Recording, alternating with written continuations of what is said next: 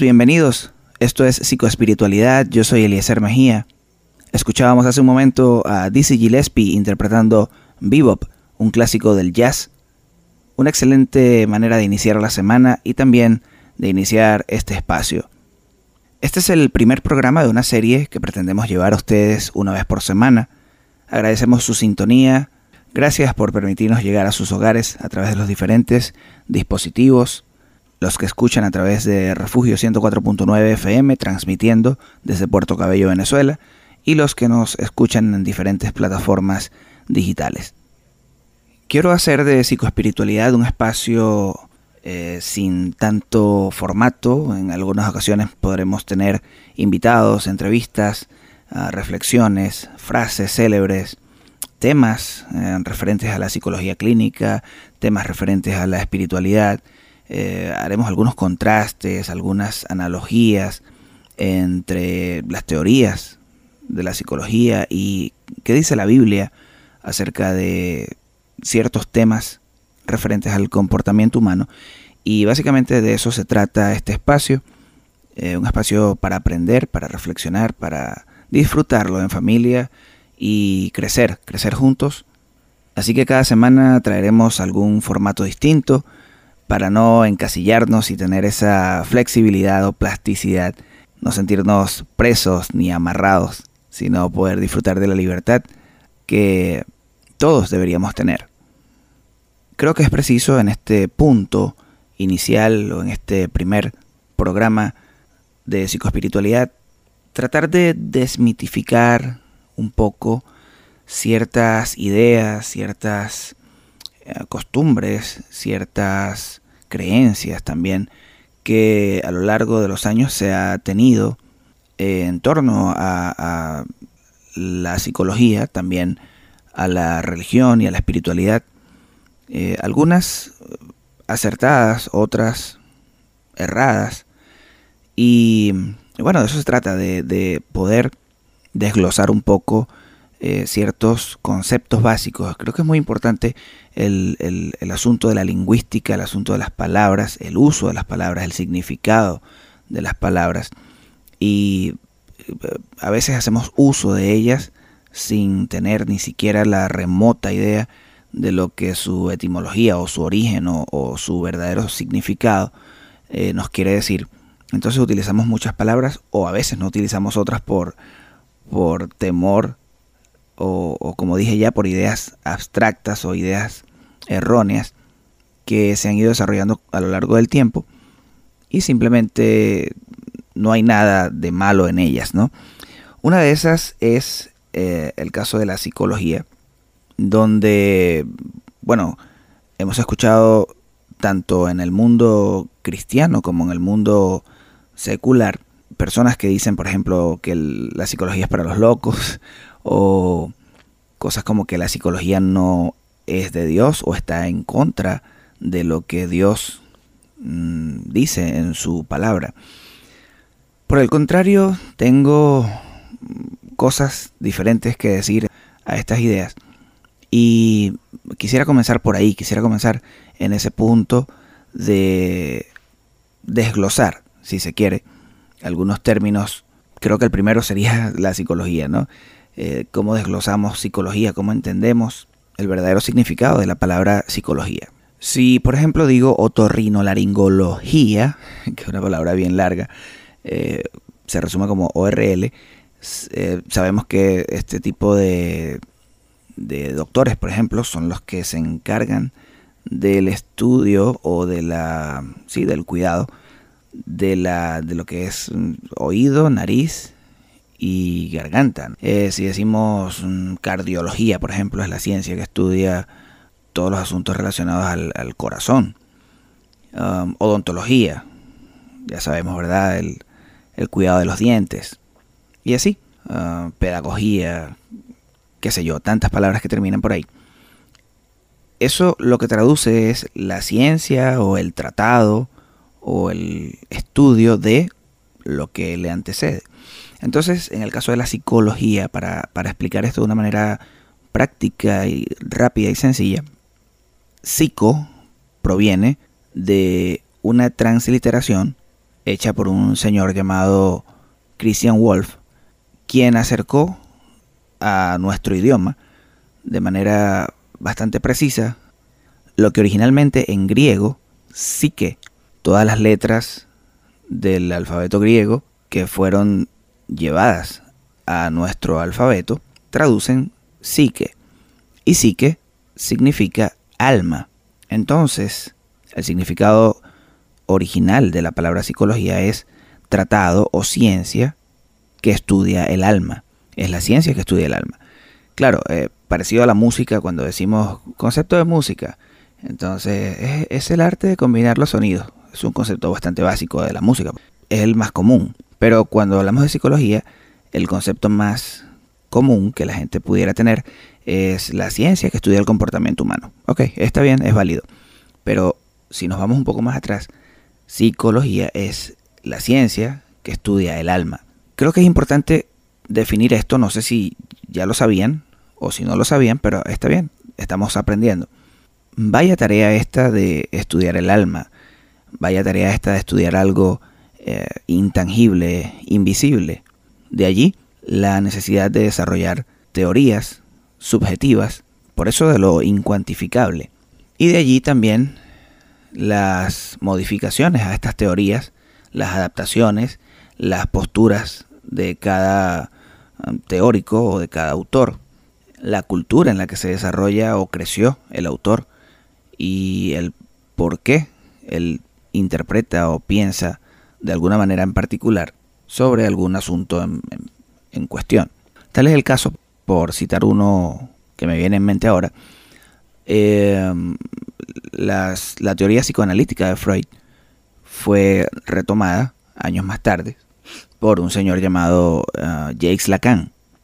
Lo que fue en principio el psicoanálisis para Freud, pues Lacan hace ciertas adaptaciones o modificaciones, por así decirlo, y, se introduce pues un nuevo autor, un nuevo punto de vista, y así se han ido creando o formando tantas y tantas teorías que dan, o, mejor dicho, conforman lo que hoy en día entendemos como esta ciencia o esta disciplina de la psicología.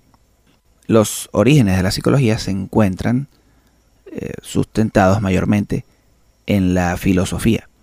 Esta palabra para muchos en el cristianismo es una palabra un poco fuerte, recordando aquella, aquel versículo que dice que no nos dejemos llevar por estas filosofías huecas. Pero eso significa que hay filosofías huecas, pero hay filosofías que están quizá más sustentables. Entonces el, el término filosofías humanas o filosofías huecas, cuando lo escuchamos, ya al escuchar filosofía, pues nos cerramos sin previamente definir o conocer el, verdadero significado de esta palabra. Me encanta esta palabra, filosofía, me, me gusta mucho su significado original, porque es lo que traduce es amor por la sabiduría, amor por el conocimiento. Eso es lo que traduce la filosofía. O mejor dicho, la palabra filosofía. Ahora bien, yo cuando abro, por ejemplo, mi Biblia, me encuentro con un hombre llamado Salomón, que a mi parecer creo que ha sido y siempre será, y esto a, mi punto de vista o a mi criterio, el mayor de todos los filósofos presocráticos, posocráticos, preáticos, áticos, todos. Creo que es el, el, que está en el, como, como, diríamos, en el top ten de los filósofos. Un hombre que lo tuvo absolutamente todo y finalmente pues resume eh, en sus escritos que todo es vanidad. Eh, para mí es el, es, el, es el punto más alto de la filosofía. Y eso está en mi Biblia y también está en su Biblia. Eh, les invito de inmediato pues a revisar nuevamente los escritos de Salomón, los proverbios, eclesiastés y comprender bajo otra concepción que lo que él está hablando allí es pura filosofía, pura psicología, porque habla del, de la conducta y el comportamiento del hombre. Algunos teólogos, y estoy de acuerdo con ellos, insisten en que el conocimiento o la sabiduría que tenía Salomón era sabiduría terrenal porque estaba debajo del sol.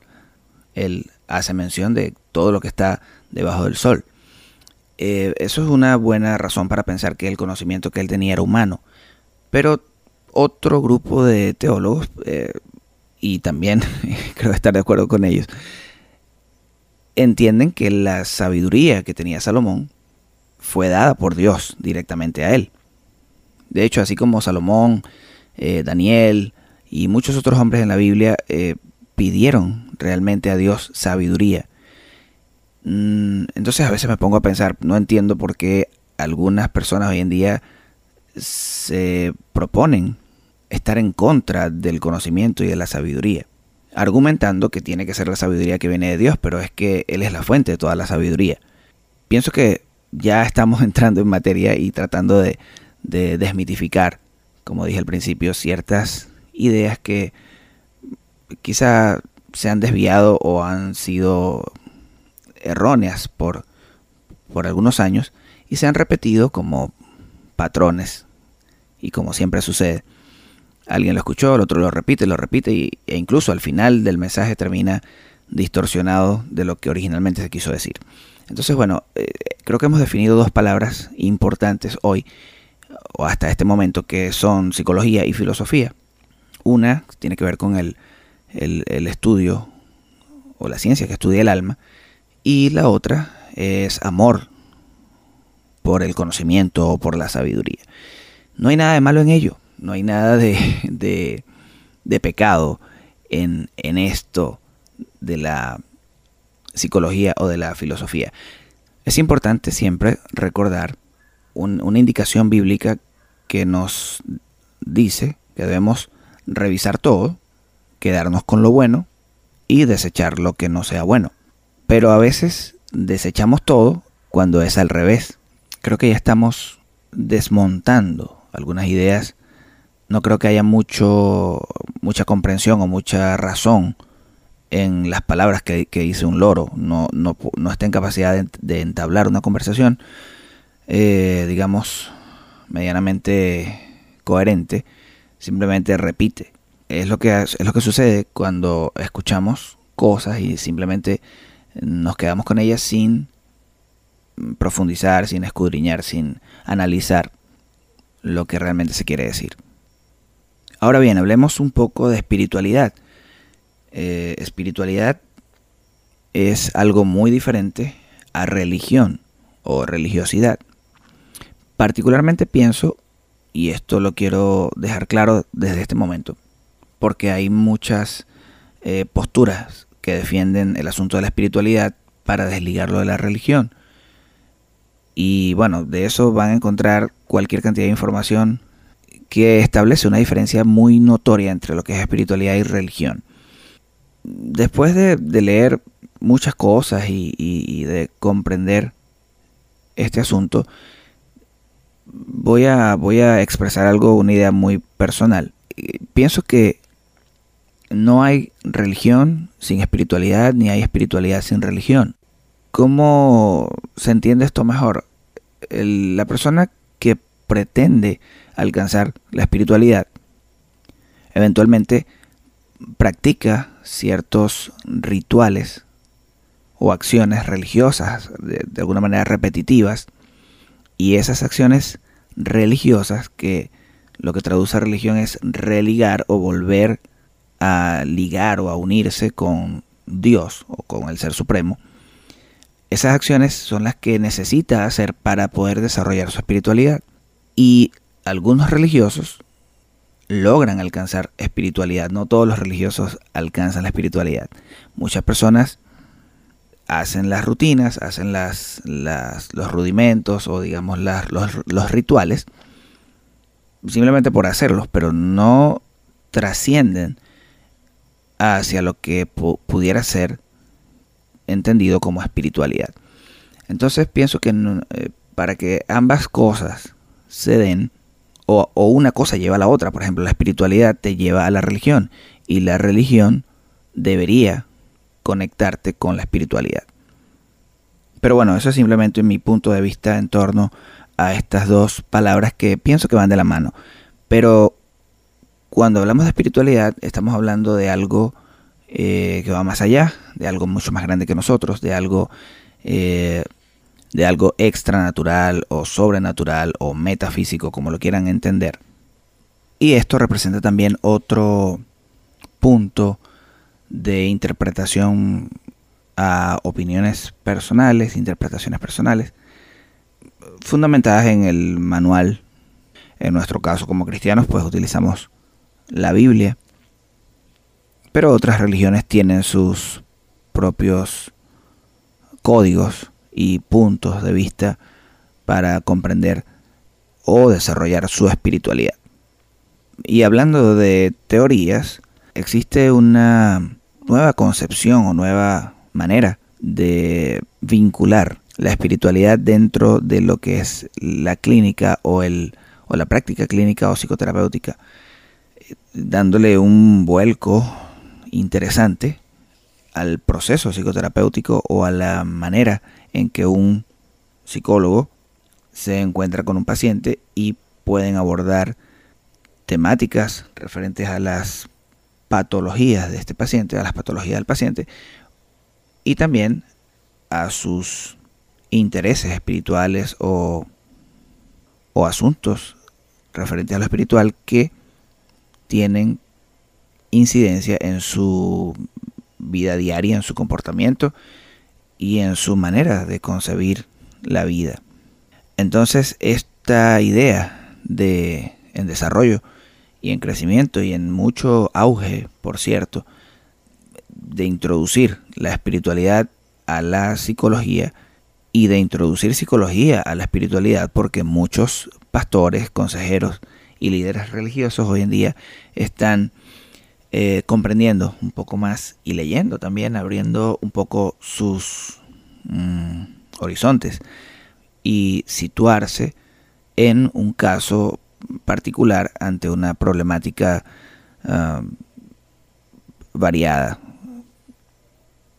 Para la ciencia, el hombre representa o viene siendo una entidad biopsicosocial. Esa es la concepción que tiene un, un, científico de lo que es el hombre, una entidad biopsicosocial, bio o biológica, porque eh, está toda la parte biológica allí, los microorganismos, el ADN, los músculos, eh, los órganos, la sangre, todo lo, biológico de un, de un, ser humano. Lo psicológico, pues lo que sería la razón, el pensamiento, las emociones, la sensación, la percepción, la inteligencia, todo lo que tiene que ver con lo psicológico. Y lo social, pues todos venimos de un papá, una mamá, tenemos hermanos, primos, tíos, vecinos, compañeros de trabajo, amiguitos de la escuela, um, jefes, supervisores, un presidente, un gobernador. Todo eso nos posiciona en una uh, dimensión social. Y somos, venimos a ser seres sociales todos. Esa es la concepción, esa es la concepción científica que aún se, se sostiene. Pero también existe una concepción del hombre un poco más amplia, eh, la palabra se, la palabra biopsicosocial se queda un poquito corta porque se le añade biopsicosocio espiritual. Parece un trabalengua, pero simplemente añadimos la, la palabra espiritual.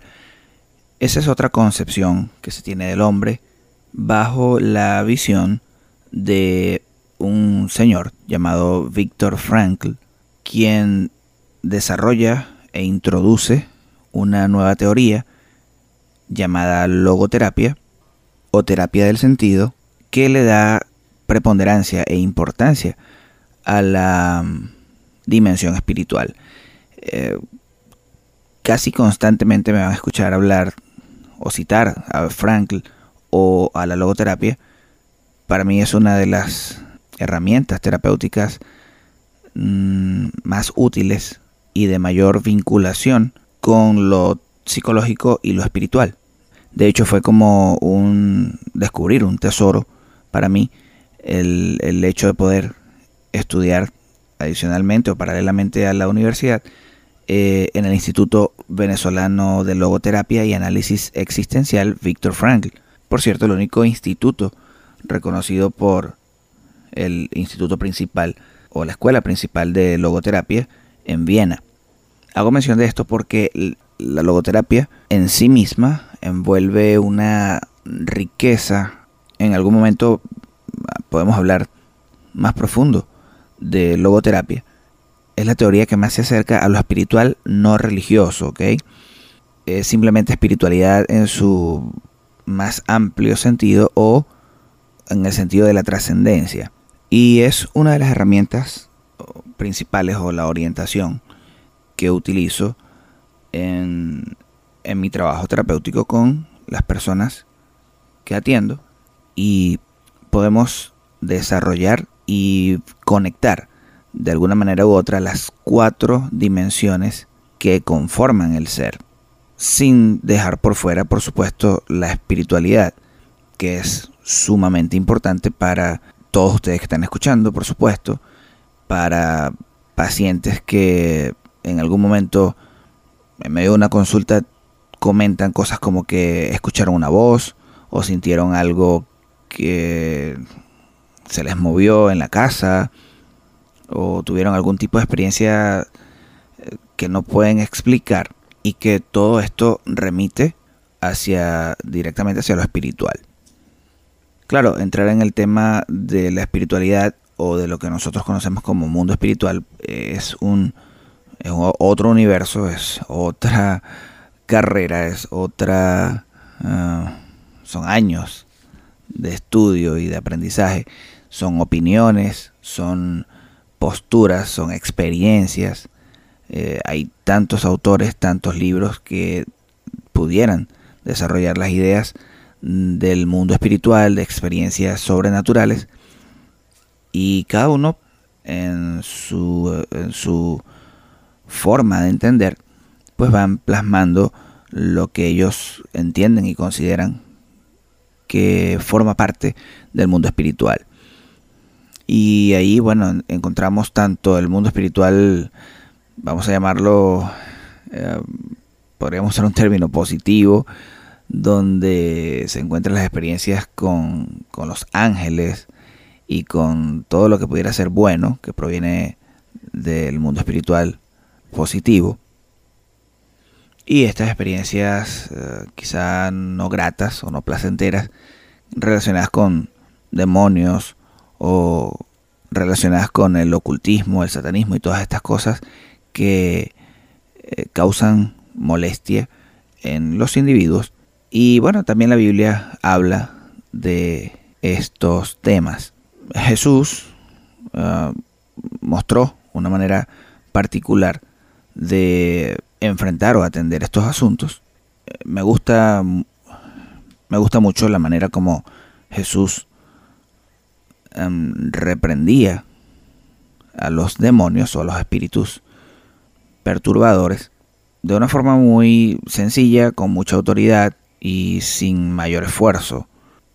Pero cada autor que desarrolla sus libros y sus experiencias pues tiene una manera de comprender e interpretar cómo deberían manejarse estos, desarrollarse estas actividades de tipo exorcismo y, y todo lo que tiene que ver con lo que estamos hablando del mundo espiritual.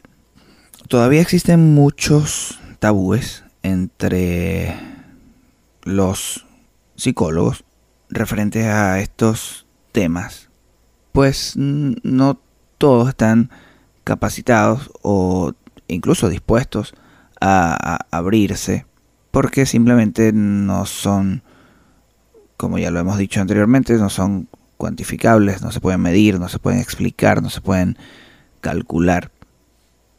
Y, no hay apertura para ello. Pero siempre se va a poner de manifiesto en, en medio de una consulta, en medio de un proceso terapéutico, se va a poner de manifiesto siempre que alguien haya tenido una experiencia de este tipo.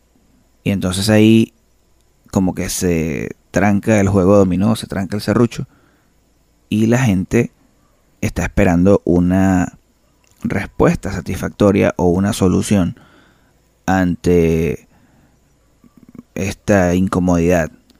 Y también pasa algo similar, pero a la inversa, cuando un líder religioso mm, no se siente capacitado todavía para comprender la dimensión psicológica de un, de un miembro de su iglesia o de alguien que viene a, consejería y ni hablar de la dimensión social.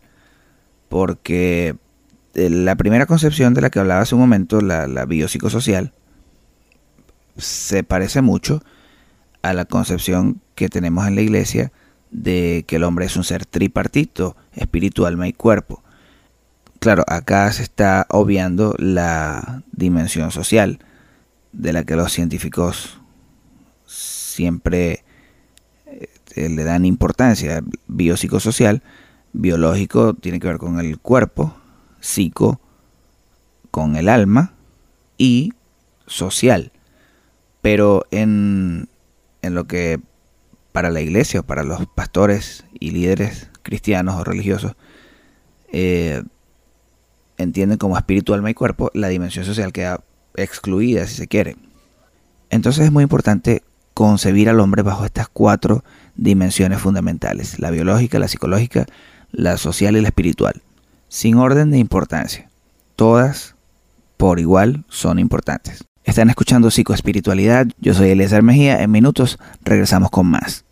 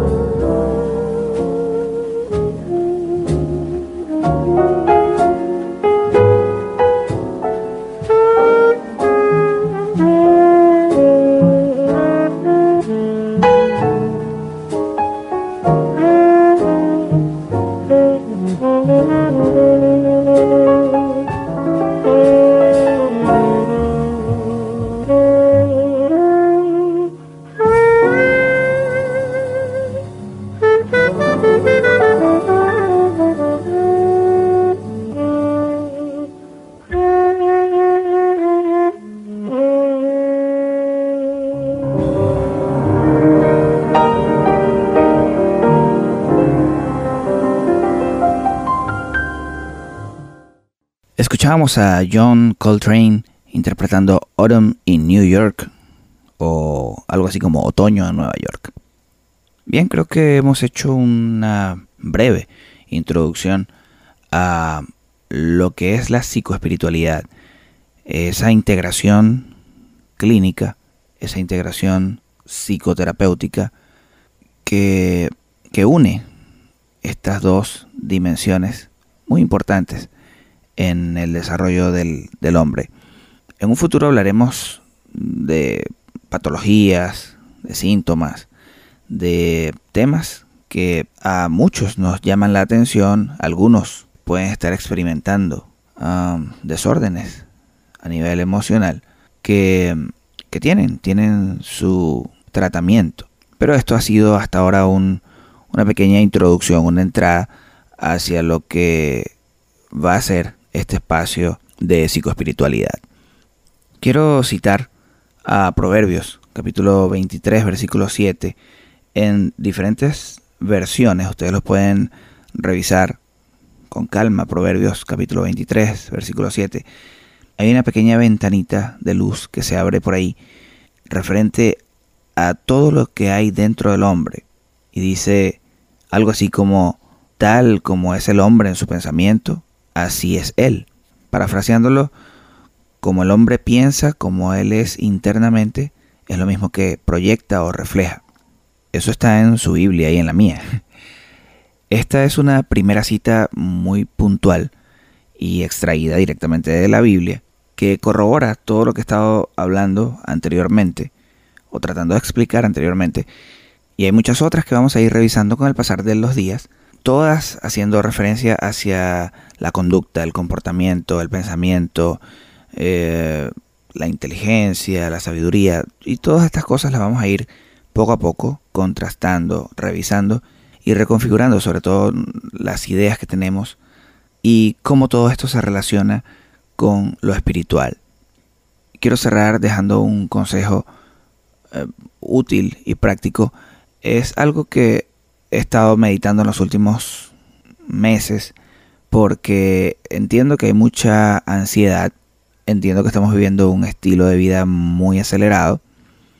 Las razones, bueno, muchas, por razones económicas, por razones de ocupación, espacio y tiempo en convergencia, entre otros.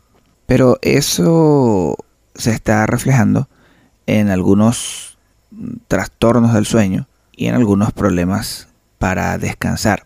No es precisamente hoy que voy a abordar el tema a profundidad, pero sí quiero dejar una especie de revelación, por así decirlo, de lo que Dios, siendo Dios, hizo y lo que nosotros, siendo, por supuesto, creados o criaturas de Dios, no estamos haciendo. Muchas personas eh, con las que he hablado en los últimos meses en, consulta no están descansando. Ni siquiera podría decir descansando correctamente, no están descansando prácticamente nada. Y esto es severamente nocivo para el ser. Entiéndase cuando hablo del ser, estoy haciendo referencia a todo lo que hemos hablado anteriormente. La dimensión biológica, psicológica, social y espiritual. Cuando en la historia creacionista Dios eh, después de haber trabajado arduamente y haber hecho todo lo que sabemos que hizo, se tomó un día para descansar, el séptimo día para descansar. Sin ánimos de debatir entre calendarios gregorianos, entre calendarios judíos, entre cuestiones como que si el día que se debe guardar es el sábado o el Shabbat, o que para nosotros el domingo, en fin, el tema es que es necesario tener al menos un día de descanso.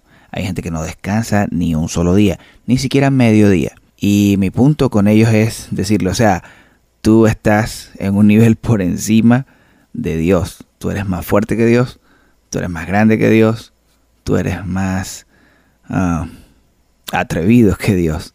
Porque siendo Dios mismo, se tomó su descanso, un día completo. Entonces hay que regalarle la debida atención al, asunto del descanso, sea sábado, sea domingo o sea lunes, porque mm, los líderes religiosos, los cristianos, realmente el domingo no es su día de descanso. Y lo puedo corroborar como músico de la iglesia, como pastor, como líder. Eh, el, día domingo, por ejemplo, es un día de muchísimo trabajo. Tengo un amigo, un sacerdote católico, y un día conversamos también acerca del trabajo arduo que él, realiza en su, en su iglesia. Y el día domingo es eh, agotador. Y lo cito acá porque a nosotros nos sucede igual.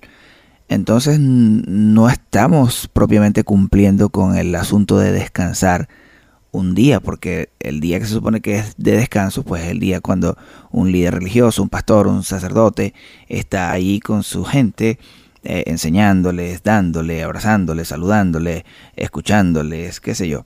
Todo lo que uno hace en, en la iglesia. Y hablamos de que como el domingo se supone que es el día de descanso para toda la congregación, pero viene siendo el día de trabajo para el líder, entonces puedes agarrar cualquier otro día, como el lunes, como día de descanso, o el martes, o cualquier día de tu preferencia. El nombre del día no es lo importante, ni qué día es sino que de los siete días haya un séptimo día para descansar. Y bueno, por ahí les dejo ese consejo. Espero puedan revisar sus calendarios y corroborar si realmente están teniendo, aunque sea medio día de descanso, aunque sea que se conviertan en la mitad de Dios y digan voy a descansar medio día para meditar, para reflexionar, para planificar, para corregir, lo que no se estaba haciendo bien, para leer, para escuchar música, para comer bien, para crear algo. Es importante descansar. Y como hemos hablado hoy acerca de teorías, ideas y también del alma, viene muy precisa una frase final del señor Carl Jung, quien dijera, conozca todas las teorías, domine todas las técnicas, pero al tocar un alma humana, sea apenas otra alma humana, dándonos a entender la importancia de conocer, aprender, estudiar todos los recursos que pudiéramos tener a la mano al momento de atender o apoyar a alguien en una situación psicológica, emocional, pero más importante seguir siendo un alma que conversa con otra alma. Simplemente estar ahí, acompañar escuchar, apoyar. Y a ustedes que han estado allí escuchando, acompañándome, y yo acompañándoles a ustedes, gracias por regalarse y regalarme este tiempo juntos. Nos volveremos a escuchar en una nueva sesión la próxima semana. Para todos, mil bendiciones. Si necesitas ayuda psicológica profesional, llama o escribe al 0412-748-2031 y contacta a Eliezer Mejía. Repito, 0412-748-2031 y pide una cita con anticipación. Gracias por estar en sintonía. No olvides seguirnos en Instagram, arroba psicoespiritualidad, arroba Mejía A y arroba UDETIPC.